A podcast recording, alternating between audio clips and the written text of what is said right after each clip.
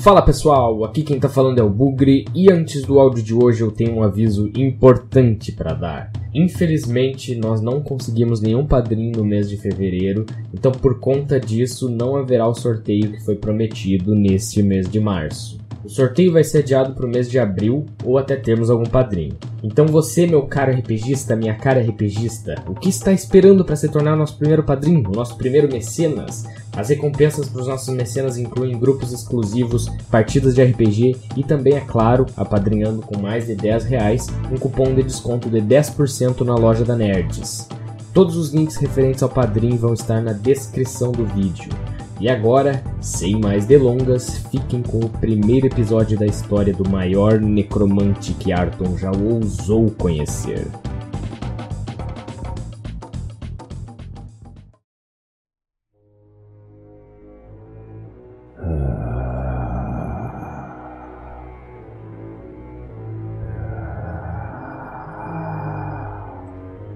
Consigo sentir-te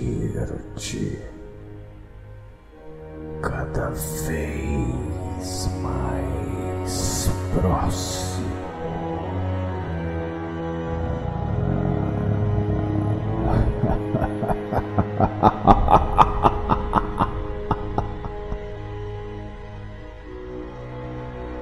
Minha história começa há muito tempo, quando o reinado que tu conheces ainda inexistia.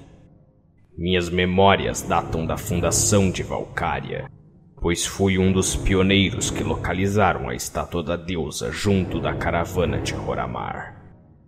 Naquela época eu era apenas uma criança acompanhando seus pais, e assim estabelecemos-nos e os anos passaram. Pouco há para ser dito sobre aquele tempo. Meu pai era um mago e, portanto, trabalhava realizando os feitos menores que sua habilidade permitia. Minha mãe era uma camponesa qualquer, cuidava da casa e ajudava meu pai como podia, mas era, em geral, indigna de nota. A vida correu simples e tranquila. Meu pai havia começado a ensinar-me sobre magia e até levava-me junto em demandas menores. Nunca me ocorreu brincar com as outras crianças, se é isso que estás perguntando. Eu sei que elas achavam-me estranho, mas não tinham coragem de perturbar-me, pois sabiam que eu vinha aprendendo magia com meu pai. Ele era um mago medíocre, é verdade, mas mesmo o menor dos truques é suficiente para encantar e assustar um camponês inculto, quanto mais uma criança. E portanto, eu era deixado em paz, e estava feliz com isso. E assim foi até mais ou menos meus 16 anos, quando meu pai subitamente contraiu uma doença e foi obrigado a ficar acamado. Aparentemente, durante um de seus experimentos alquímicos, algo saiu do controle e explodiu, contaminando-o com uma substância que reagia com organismos vivos, forçando seus tecidos à decomposição.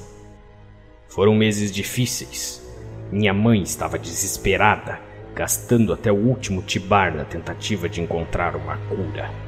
Perdi a conta de quantos clérigos, magos, curandeiros e charlatões falharam em todos os aspectos possíveis.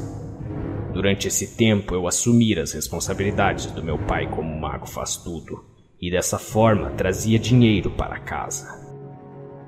Foi durante esta época que conheci Samantha. Ela era filha do cavalariço e não tinha nada de especial realmente. Mas fora gentil comigo, e por isso acabamos ficando amigos. Veja bem, meu pai era um mago medíocre, como já falei, porém respeitado. As pessoas gostavam dele. Já eu era visto com temor e desconfiança, não com admiração verdadeira. Eu sempre tivera um dom para a magia mas nunca tive muito interesse em lidar com pessoas que nada me trariam de útil.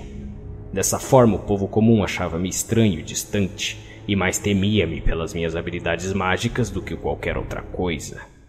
Entretanto, como o medo é uma forma de respeito, nunca me incomodei com isso.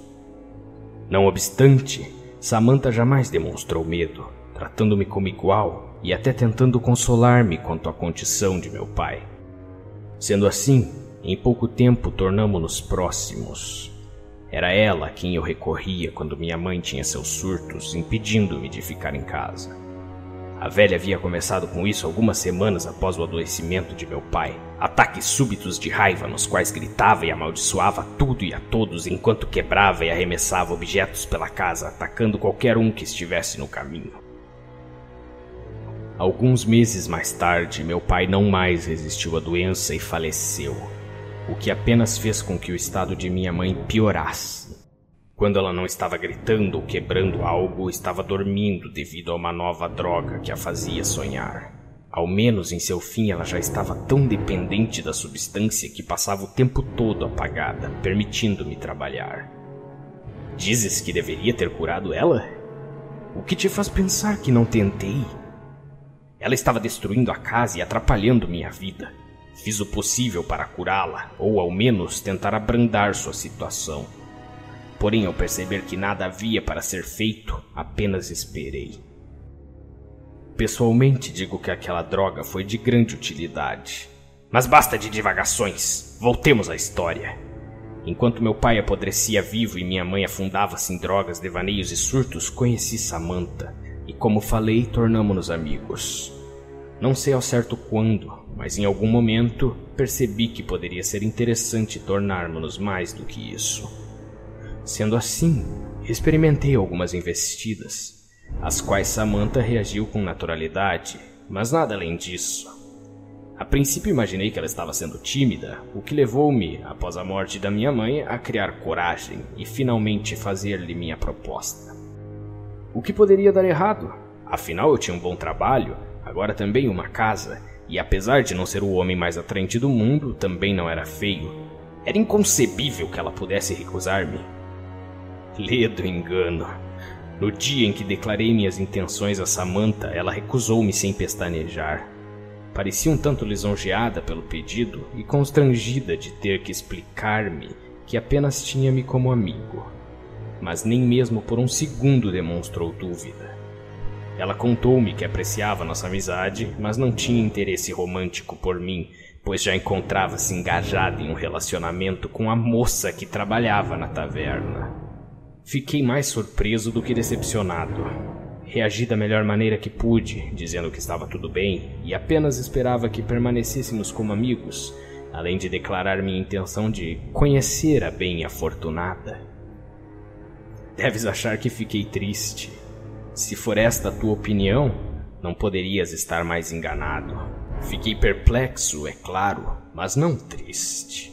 O que eu sentia de fato era raiva uma raiva e um desprezo tão absolutos como nunca sentira antes.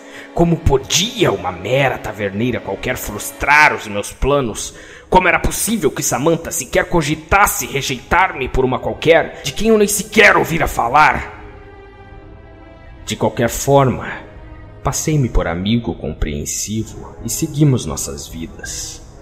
Logo após isso, conheci a tal garota. Não tinha nada de especial realmente e também ganhei a confiança desta. Não tardou para que ambas considerassem-me um bom amigo, apesar de excêntrico, segundo suas próprias palavras. Dessa forma, segui observando e aguardando uma oportunidade. E essa oportunidade não tardou a chegar. Mas esta, pequeno ser, é uma história para outra hora.